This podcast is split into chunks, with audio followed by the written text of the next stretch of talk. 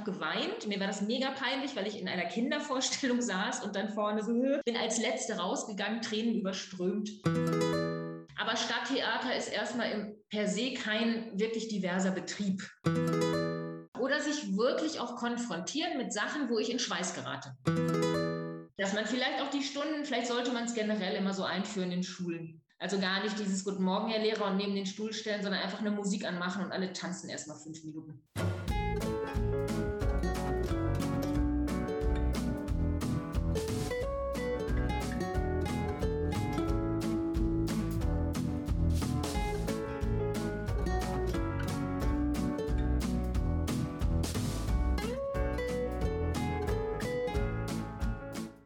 Herzlich willkommen zu Kunst, Kaffee und Quatschen, dem Interview-Podcast mit Judith Ayuso und Gästen aus der Kulturszene. Ich spreche mit Künstlerinnen, Kulturschaffenden und Menschen, die im Hintergrund die Strippen ziehen über ihren Werdegang, ihre Tätigkeiten und alles, was ihnen gerade wichtig ist. Heute ist die Alex Gesch mein Gast. Zuerst habe ich so überlegt, was weiß ich eigentlich über die Alex, denn wir kennen uns ja eigentlich schon lange, nämlich seit du mit meiner Schwester in Bochum Theaterwissenschaften studiert hast was bestimmt 20 Jahre her ist. Locker. Ich müsste jetzt mal gerade rechnen. Man muss ja immer rechnen, wann hat man Abi gemacht? Und ich habe noch eine Ausbildung nach dem Abitur gemacht und bin dann erst in mein Zweitstudium in Bochum eingestiegen. Aber 20 Jahre kommt, glaube ich, hin. Oh Gott. Ja. Mhm. Wahnsinn, ne? Ja. Du bist einfach sehr umtriebig. Du bist nie scheu vor Neuanfängen gewesen. Du bist viel in der Welt rumgekommen. Hast dich nie so komplett eingerichtet, ist immer mein Eindruck. Hast dich auch nicht von so den normalen Karriereleitern beeindrucken lassen. Hast auch eine kleine Stadttheaterkarriere ja hingelegt, aber dann trotzdem gesagt, nee, das äh, ist es jetzt hier irgendwie nicht und ich ziehe mal weiter was ich, was ich total mutig finde. Also du bist eigentlich Theaterpädagogin, hast dann viel Kindertheater gemacht und hast jetzt im höheren Alter nochmal eine Tanzpädagogik-Ausbildung gemacht. Genau. Richtig? Ja, das ja. stimmt. Kannst du vielleicht zum Einstieg erstmal einfach erzählen, mit was für Projekten du jetzt derzeit beschäftigt bist? Also momentan, oder ich, ich ähm, wohne jetzt gerade in Bremen, bin 2019 von Leipzig hierher gezogen und äh, das war, glaube ich, ja im September 2019 und hatte hier einen festen Job. Deswegen habe ich gedacht, dann komme ich mal in den Norden und hätte hier äh, ein theaterpädagogisches Zentrum aufgebaut.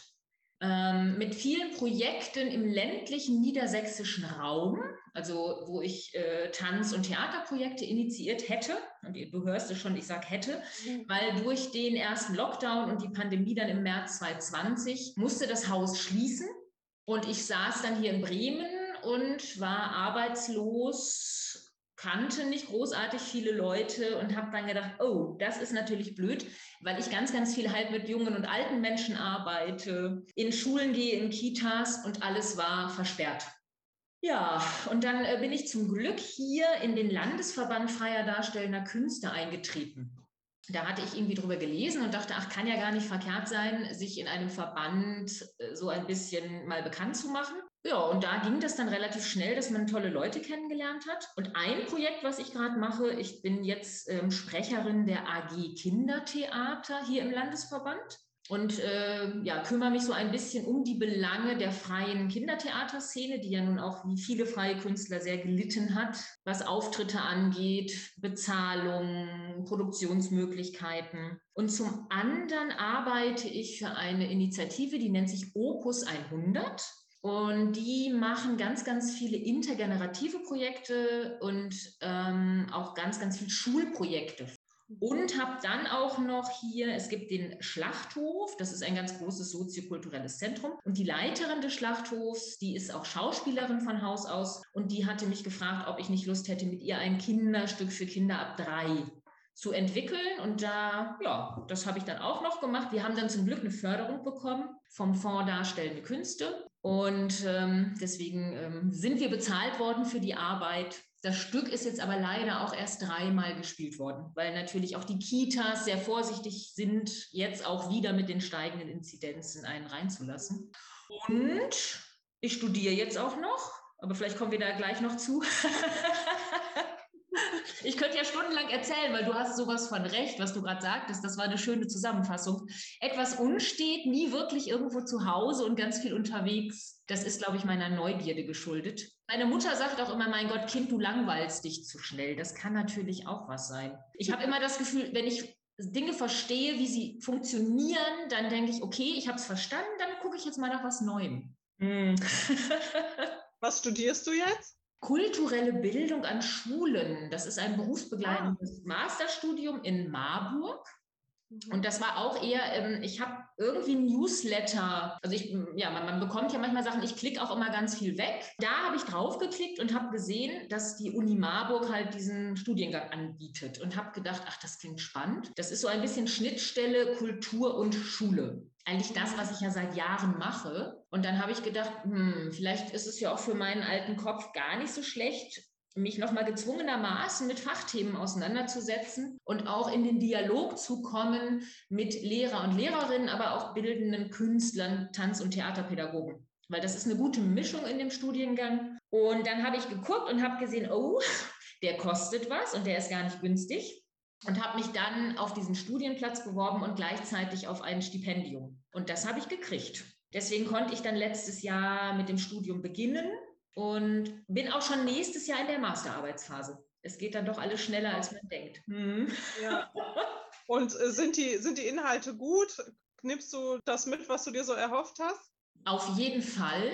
Also was ich jetzt ganz toll finde, dass ich mal wirklich gezwungen bin, dass ich wieder Fachliteratur lese und mich noch mal anders mit vielen Dingen beschäftige, von denen ich dachte, äh, ich weiß, wie es funktioniert. Und ich glaube, es ist vermessen von Künstlerseite zu sagen immer, ja, ja, ich weiß, wie Schulsystem funktioniert, weil ich ganz oft im Schulsystem bin. Und da merke ich, der Zahn wird mir gezogen, weil ich einfach auch in den Gesprächen mit den Kommilitonen nochmal ganz, ganz viele neue Impulse bekomme. Und das ist super. Und ich bin jetzt nicht so die herbe Wissenschaftlerin und da hatte ich Angst vor. Also, dass ich einfach die Dinge äh, in meinem Kopf speichern muss und auch wirklich mit dieser Sprache umgehen muss. Bei den Hausarbeiten fällt es mir erstaunlich leicht. Das macht auch voll Spaß, habe ich festgestellt. Und ähm, ich benutze, glaube ich, ganz, ganz viele Methoden, von denen ich nicht wusste, dass sie wirklich auch schon einen, einen Namen haben oder als Methode gelten. Und das finde ich aber auch immer ganz spannend, wenn man sieht, ach guck mal, so arbeite ich eigentlich, weil das so meinem Menschenbild entspricht oder so wie ich, wie ich behandelt werden möchte oder aber auch mit anderen umgehe und wie ich so meine Stunden aufbaue. Und das sind ganz tolle Erkenntnisse. Also, dass man merkt, äh, man muss jetzt nicht einfach diesen komplett wissenschaftlichen Hintergrund haben, aber kann trotzdem mitreden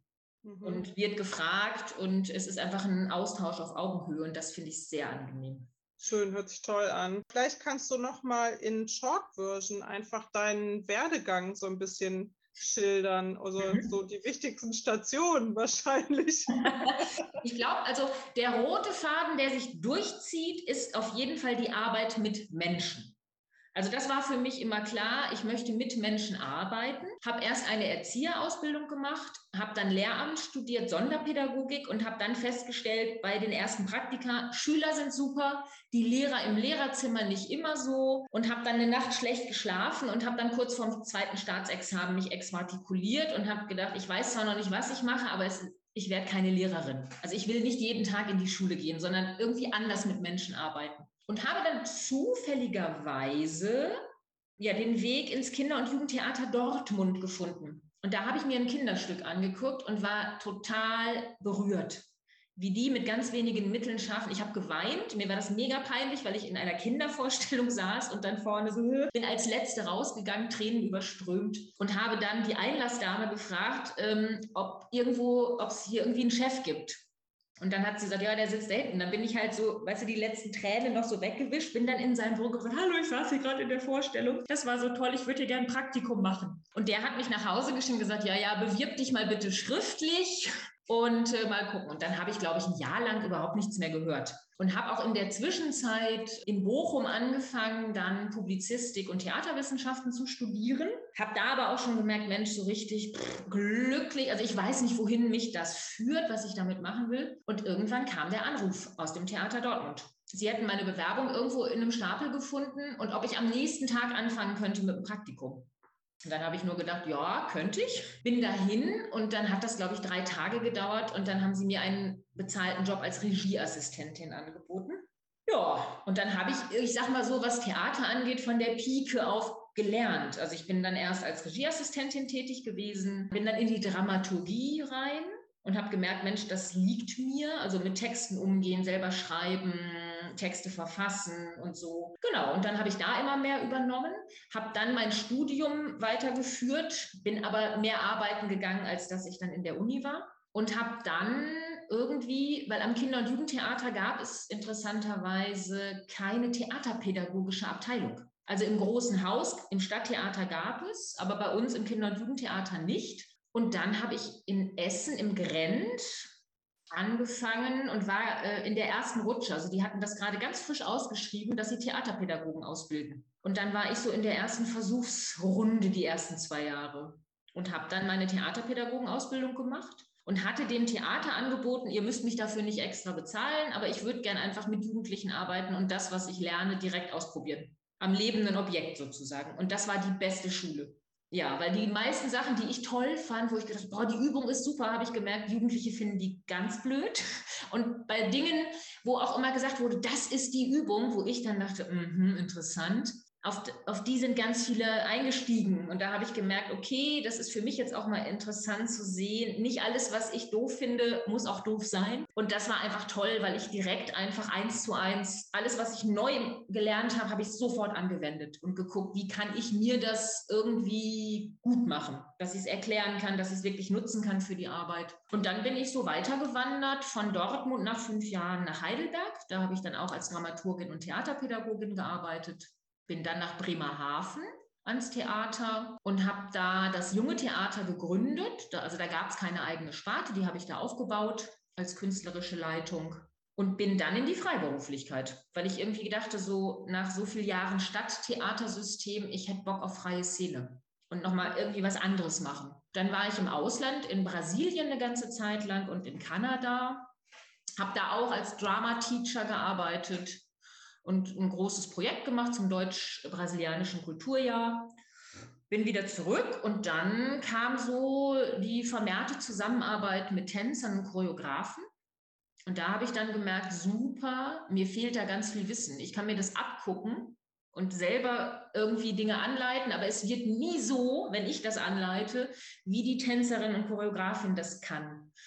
Und da ist mir bewusst geworden, ich musste ja auch Theaterpädagogik lernen und die Fachbegriffe und das Verständnis.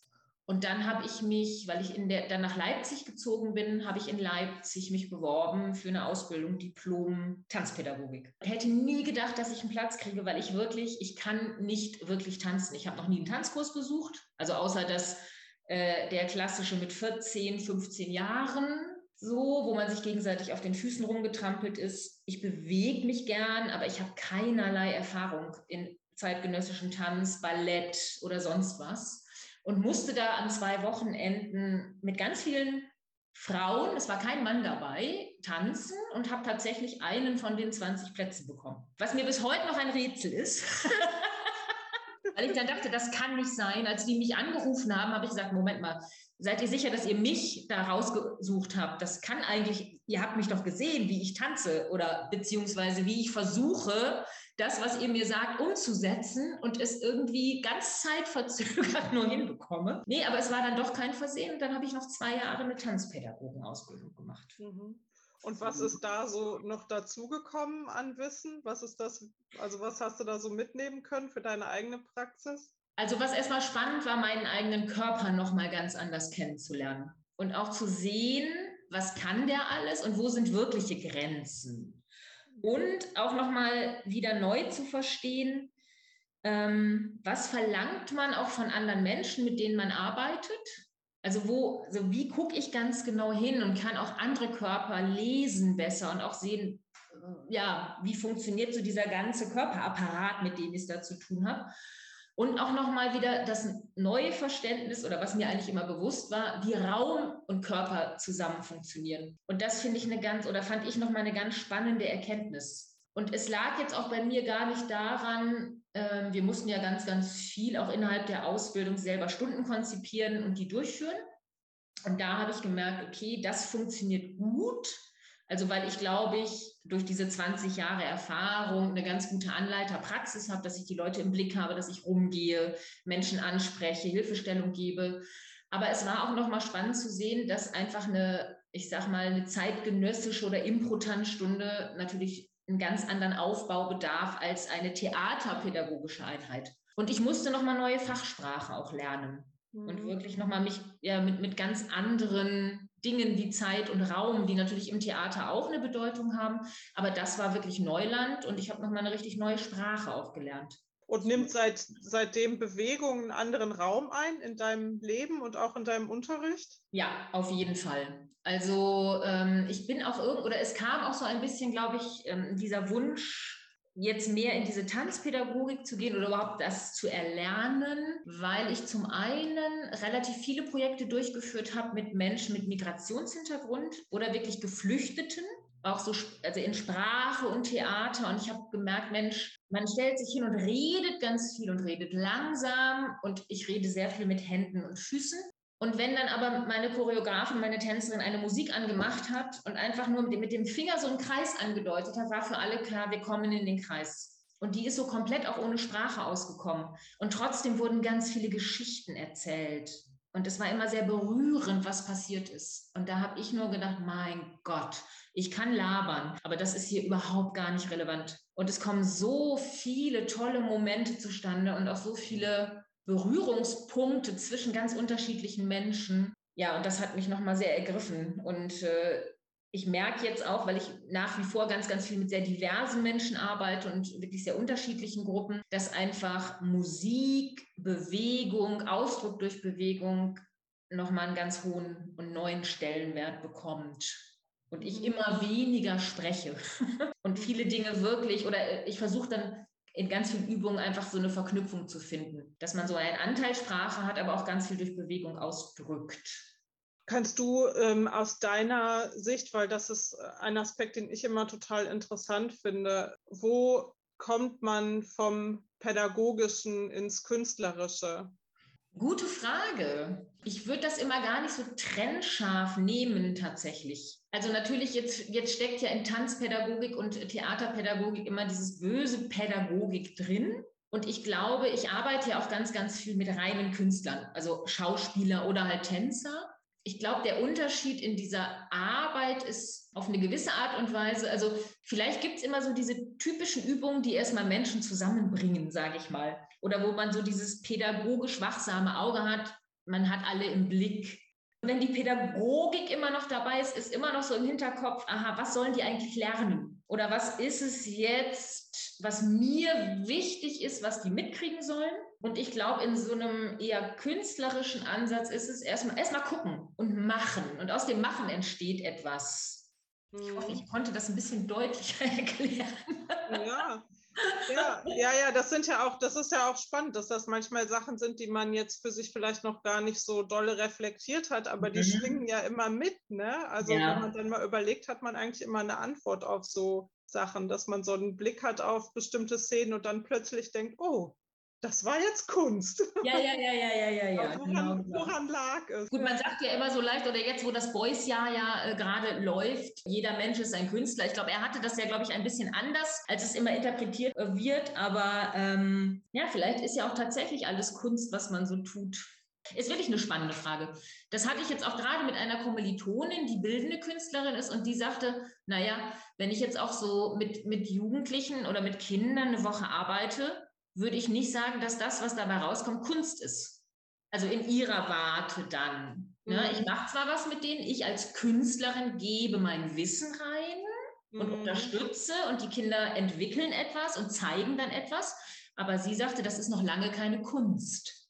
Das ist auch immer die Frage von der Niedrigschwelligkeit. Ich erinnere mich wirklich an so kleine Momente, dass ich irgendwie, ich habe mal eine Aufführung mit Kindern gemacht und wir hatten vorher nur abgesprochen, am Schluss von dem Stück steht ihr alle vorne mit einem Ballon und jeder sagt, was er sich für die Zukunft wünscht mhm. oder was sie sich für die Zukunft wünscht. Und dann haben die ganz viel so, ich wünsche mir eine Welt ohne Krieg, wo man so denkt, ja, okay, ist ja, ist ja ein super Wunsch, ne? Aber ein kleiner Junge hat dann gesagt, ich wünsche mir eine Welt in der alle Wale fliegen können.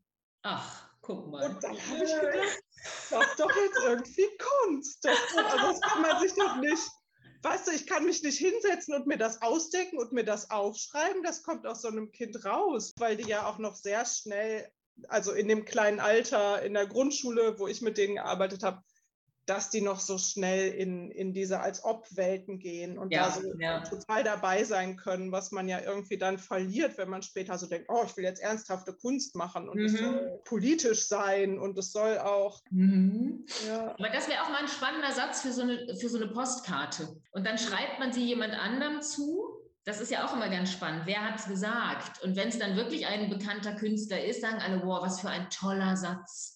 Was mhm. interpretieren wir da rein? Wenn wir sagen, es ist Cedric, sieben Jahre alt, sagen alle auch süß, das Kind. Süß, ja, ne? genau. Es ist ja immer so dann wirklich diese Betrachtung. Aus ja, welchem Sicht schaust du drauf? Und ja, sehr spannend. Ja.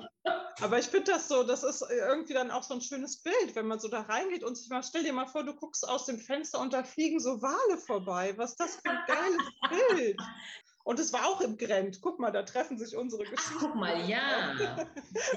Stimmt, da hast du ja dann auch noch mal gearbeitet später. Ja, ich kann auch nur jedem sagen, jetzt, jetzt sitze ich ja in Bremen und bin ja viel rumgekommen, aber das Ruhrgebiet, muss ich sagen, äh, ich habe es ja sehr genossen. Also durch ähm, die tollen Bahnverbindungen, ich weiß jetzt nicht, ob die Bahnen dann immer pünktlich kommen, aber ich fand das irgendwie super, dass man aus allen Städten das Beste mitnehmen konnte. Also das war wirklich toll. Und ich glaube, hätte ich nicht im Ruhrgebiet studiert und mich da so ein bisschen verankert für eine Zeit lang, hätte ich, glaube ich, diese ganzen Parallelitäten überhaupt nicht machen können. Also muss man auch sagen. Und das war einfach großes Glück im Nachhinein, dass es mich dann zuerst nach Dortmund verschlagen hat und dann nach Bochum rüber und dann auch noch mit der Verbindung nach Essen und allen Sachen, die da so drumherum waren, war dann doch ein großes Glück, und die, die, die Szene in Nordrhein-Westfalen ist auch nicht zu verachten. Also was jetzt Kultur angeht, finde ich, ähm, mhm. da geht ja schon eine ganze Menge und das ist toll. Sehr schön, eine Lanze gebrochen. Das ist ja ein NRW-Podcast. Das habe ich nämlich auch hier in meinen, äh, in meinen äh, Notizen stehen, NRW-Bezug. Und da war ich schon ganz froh, dass du von Dortmund erzählt hast und gedacht, mhm. jawohl, ist alles da. Ich äh, erzähle dann auch jetzt mal ein Geheimnis. Äh, mein Freund darf dann den Podcast nicht hören. Eigentlich ist ja mein geheimer Wunsch, wenn ich dann irgendwann mal, also vielleicht Richtung Rente, aber vielleicht auch schon vorher, ich hätte wieder Bock ins Ruhrgebiet zu gehen. Also frag mich mal nicht. Und äh, mein Herz hüpft auch immer, wenn ich mit dem Zug durchfahre und das U sehe, mhm. in das Dortmunder U, dann denke ich immer, ach, schön nach Hause kommen. Und das ist nach all den Jahren immer noch so. Du kommst nicht gebürtig aus dem Ruhrgebiet, ne? Nee, nee ich bin groß geworden in einer Kleinstadt namens Löhne. Das kennen auch einige ähm, vom Durchfahren. Also da halt auch immer irgendein ICE, der Richtung Hannover fährt. Genau, Löhne, Westfalen, das gehört zum Kreis Herford. Weil du das eben so gesagt hast. Du hast gesagt, nach deinen Jahren am Stadttheater hattest du Lust auf freie Szene. Was ist der Unterschied zwischen beidem? Wie hast du Stadttheater erlebt und wie erlebst du die freie Szene? Also, ich glaube, oder wo die freie Szene immer schreit, ist natürlich klar, der große Unterschied sind ganz oft die Produktionsbedingungen, die man hat und die Gelder, die zur Verfügung stehen.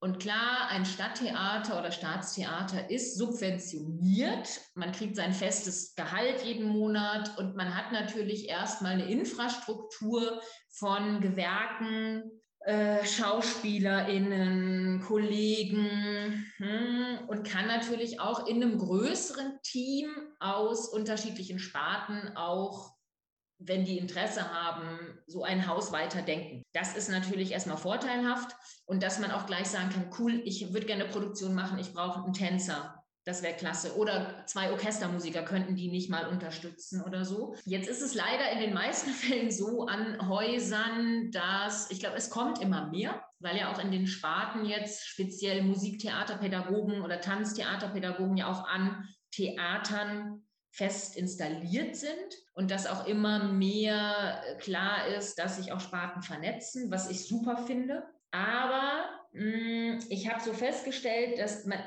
doch natürlich in einem sehr starren System unterwegs ist, dass viel davon abhängt, ich muss meine Vorstellung voll bekommen, ich muss wirklich ganz, ganz viel Reklame machen, unterwegs sein, Stücke bekannt machen, mich immer rechtfertigen. Also solange man nicht, äh, glaube ich, auf dem Intendantenposten oder etwas höher gestellt sitzt, ist es natürlich immer das Ding, okay, die Vorstellung ist nicht voll jetzt, aber hier, wir müssen morgen einfach, ne, das Haus muss beben, so nach dem Motto. Und es gibt immer noch viele Faktoren, trotz allem, die Kunst ein bisschen verhindern. Also weil man natürlich ganz klar hat, es gibt gewisse Abgaben, man hat eine Konzeptionsprobe dann wird gesagt, okay, hm, das winken wir so durch oder es kommen die großen, aber das können wir nicht machen, das können wir nicht machen. Also der Bühnenbildner, Kostümbildner müssen sich jetzt nochmal zwei Tage einschließen mit Regie und Dramaturgie und ihr müsst eigentlich was Neues präsentieren, weil so geht es nicht. Und äh, wenn man dann halt in diesen Proben ist, es ist klar, du fängst an, du musst dann auch immer darum kämpfen, kommen wir die ganze Zeit auf die Probebühne? Wie viele Proben können wir auf der Hauptbühne machen, bevor wir in die Endproben gehen?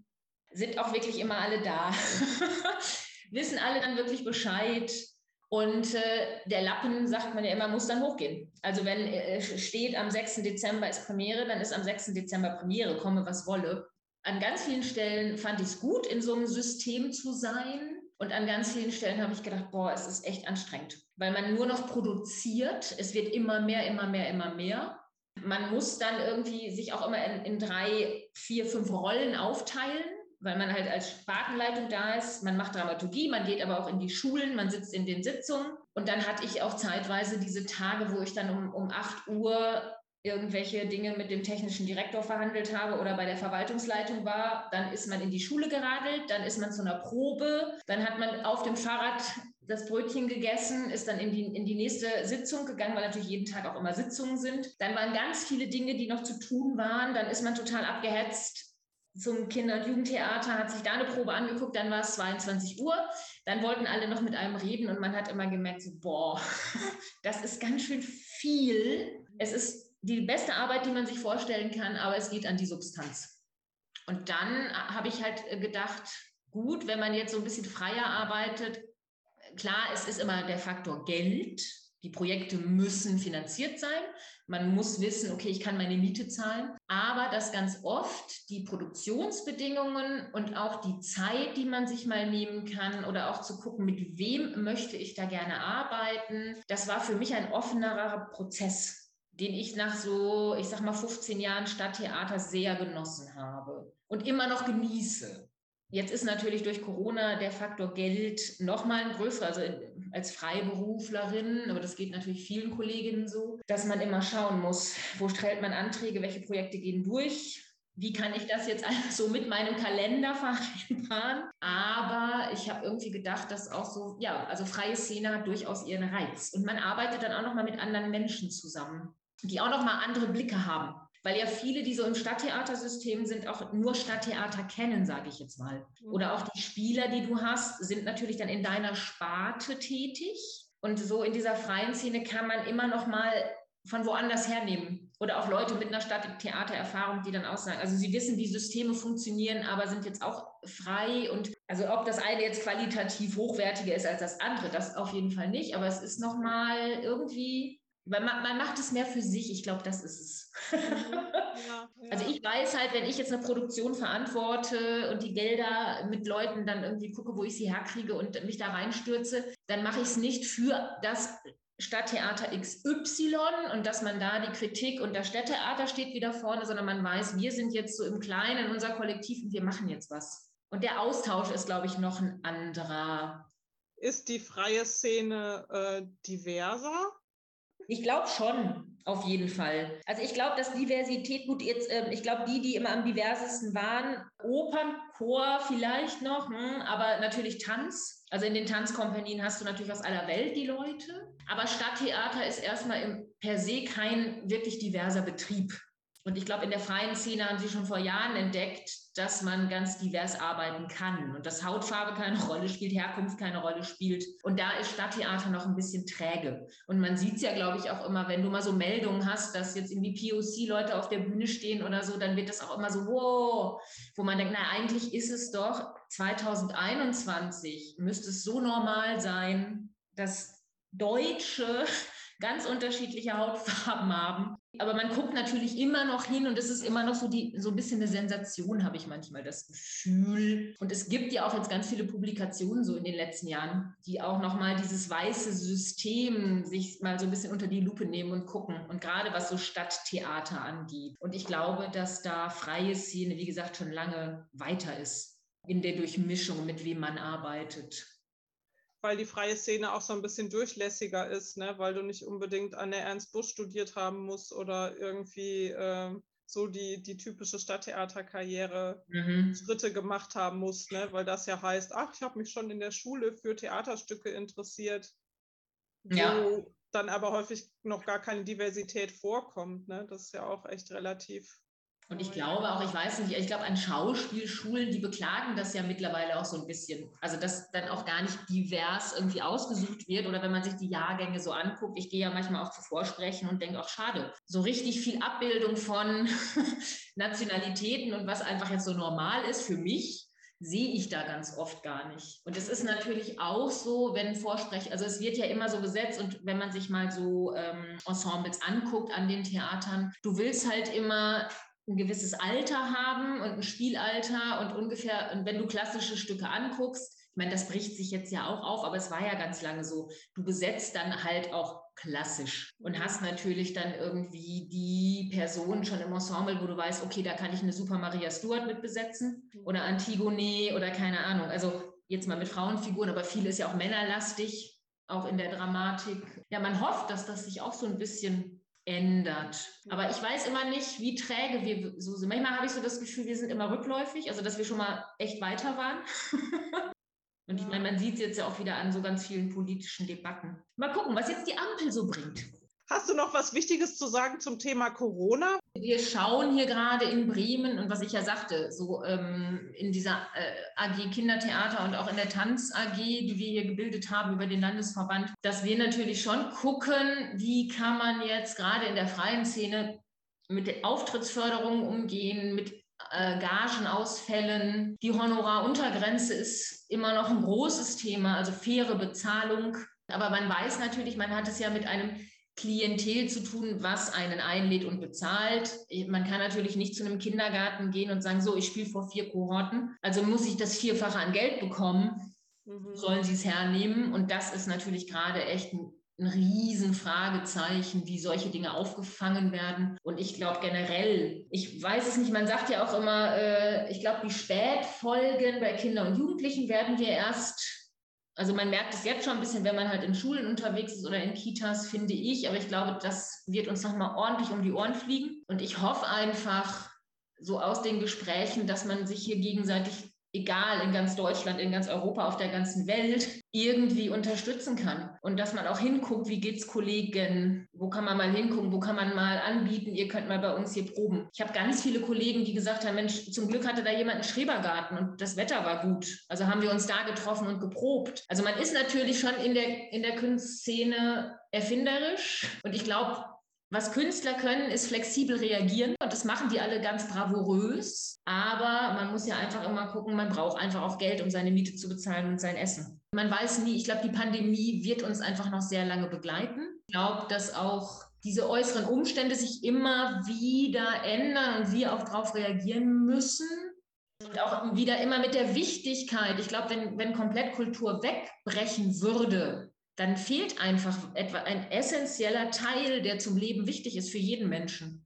Und ich glaube, das muss so ein bisschen noch lauter gesagt werden. Weil ich das ganz lustig fand, dass du eben gesagt hast, deine Mutter sagt, du langweilst dich zu schnell. Ob, ob Langeweile so ein bisschen Motor ist, das hast du ja eigentlich schon so ein bisschen beantwortet. Aber äh, unter welchen Umständen könntest du dir vorstellen, irgendwo richtig sesshaft zu sein, weißt du? Wann, wann hast du das Gefühl, Arbeit erfüllt dich richtig? So. Ich glaube, dass erstmal alle Arbeit mich erfüllt.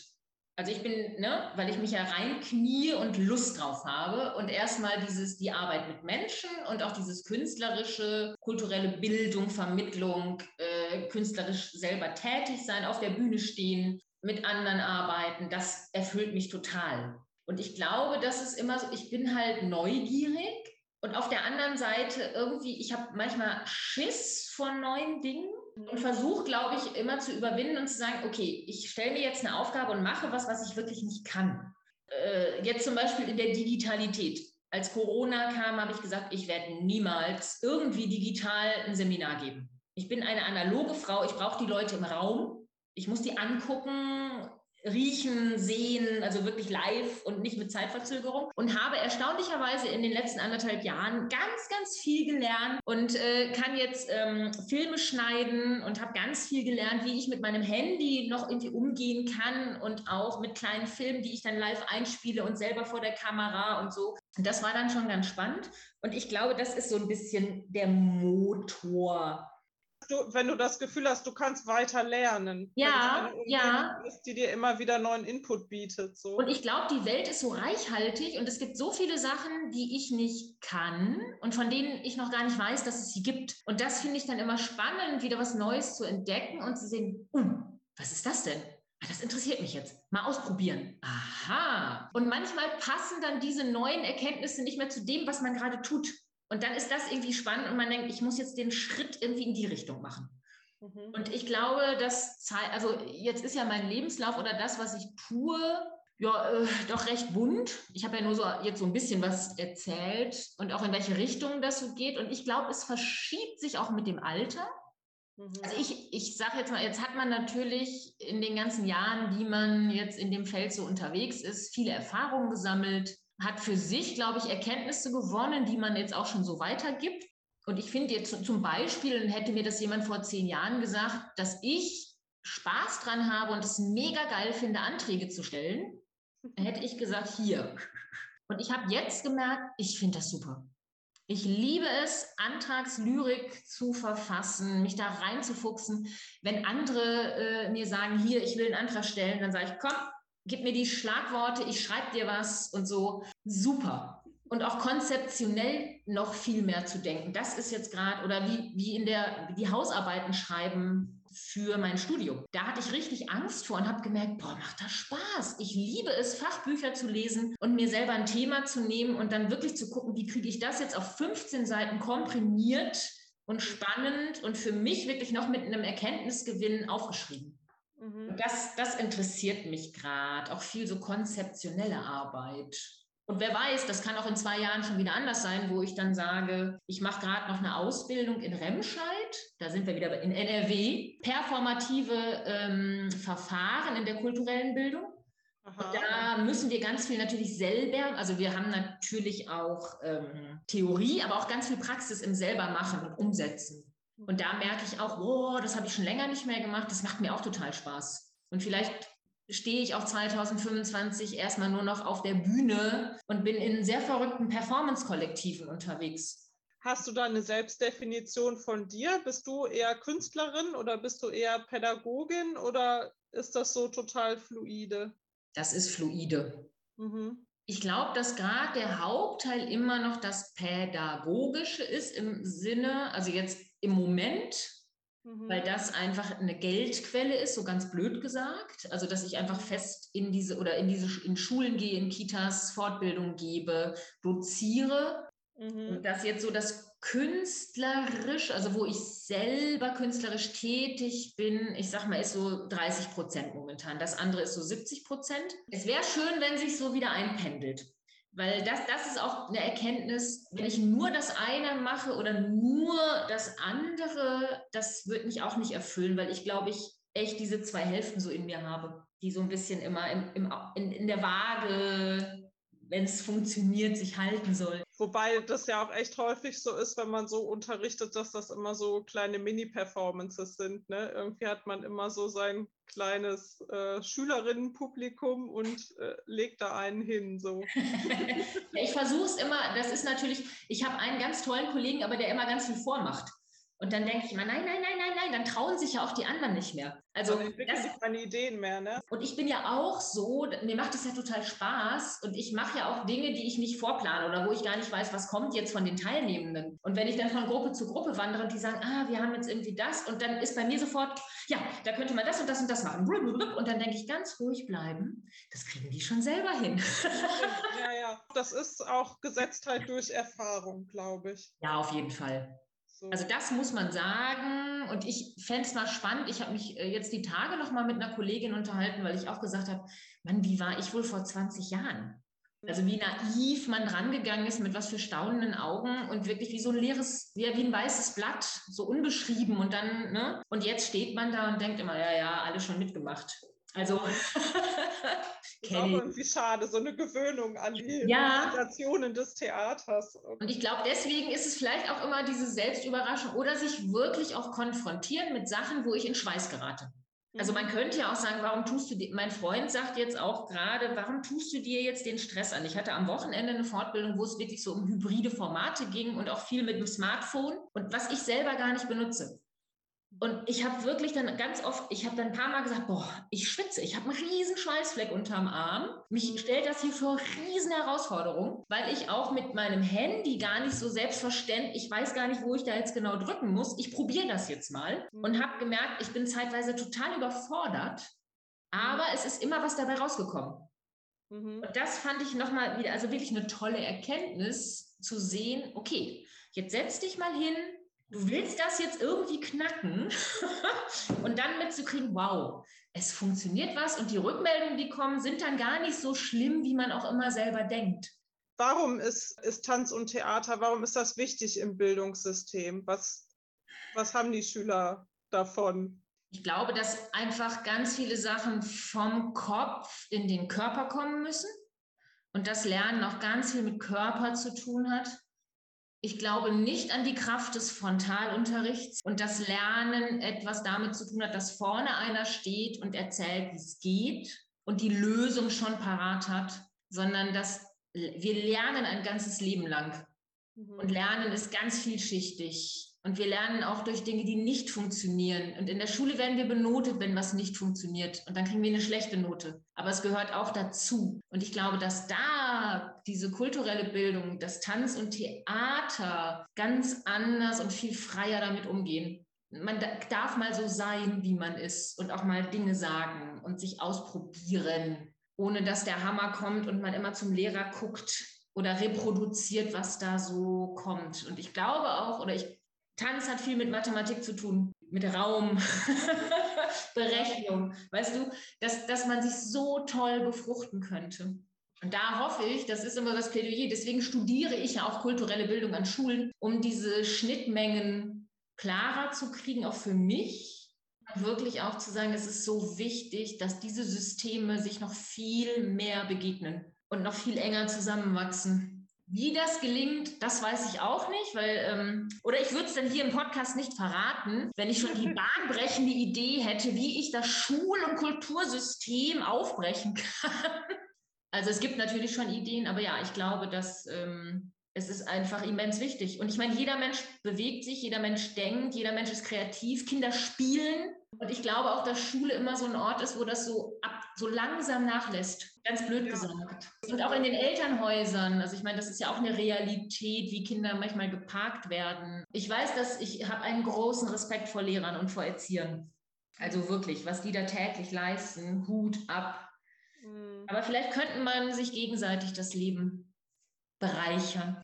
Ja. Und dass man vielleicht auch die Stunden, vielleicht sollte man es generell immer so einführen in Schulen. Also gar nicht dieses Guten Morgen, Herr Lehrer, und neben den Stuhl stellen, sondern einfach eine Musik anmachen und alle tanzen erstmal fünf Minuten. Und man lässt erstmal den ganzen Scheiß von zu Hause raus und ja. schüttelt sich aus, weißt du, und dann geht man so in den Unterricht rein. So wie Stadttheater ein träges System ist, ist, sind die Schulen auch noch träge Systeme. Auf jeden Fall, klar. Und es gibt, wie gesagt, es gibt sehr tolle Menschen, die das auch ändern wollen und denen ich auch immer wieder begegne. Mhm. Und dass man halt gemeinsam guckt, wie kann man Dinge aufbrechen. Und man hofft ja immer. Ich sage ja immer, also ich meine, man ist ja dieser, dieser blöde Satz, wenn ich irgendwann in Rente gehe, dann hoffe ich, dass ein paar Schritte weiter gegangen wurde. Aber noch kann man ja Einfluss nehmen und das ist auch das Gute. Was steht für dich noch an bis Ende des Jahres? Ähm, ich habe jetzt gerade ein großes Projekt in einer Oberschule. Da wird nächsten Freitag am 17. der Neubau, der Schulneubau eingeweiht. Und ich habe da mit zwei neunten Klassen gearbeitet mit einer Kollegin. Und wir sollen dann einen kleinen Ausschnitt zeigen. Es waren drei Gruppen. Die einen haben Trickfilm als Schwerpunkt, die anderen Musik, also Live-Musikuntermalung und Theater. Und alle drei Gruppen entwickeln gerade gemeinsam ein Stück, wo alle Teile vorkommen. Und dann ist am 17. der Teaser der ganzen Sache. Und ich muss die Thesis für meine Masterarbeit abgeben oh. und bestimmen, mit äh, welchen Prüfern ich das gerne durchziehen möchte. Da bin ich aber schon so weit und äh, bin da frohen Mutes. So, das sind doch die beiden großen Brocken, die jetzt da noch liegen. Und dann wird es auch, also zwischen den Jahren wird es dann ein bisschen ruhiger. Und dann sitze ich im Januar und warte bangend darauf, ob alle Anträge, in denen ich beteiligt war, als Dramaturgin, Spielerin, Regisseurin und sonstiges, ob die durchgehen bei den ganzen Fonds DAKU und Fonds mhm. Soziokultur. Und dann wird sich der Kalender hoffentlich mit tollen Terminen füllen. Möchtest du da vielleicht noch jemanden grüßen? Also überall, wo der Name Alex Gesch vorkommt, da sollte man mal besonders hinschauen. Das wird richtig gut. Und ich habe hier auch ganz tolle Kolleginnen im Norden und wir wollen auch Bremen. Bremen ist ja nicht nur im Impfen ganz weit vorne gerade. Wir wollen auch gucken, dass man mal mit Wohlwollen und Staunen auf Bremen schaut, was hier die künstlerische Szene so alles auf die Beine stellt. Ja, super. Wer kann sich da verwehren?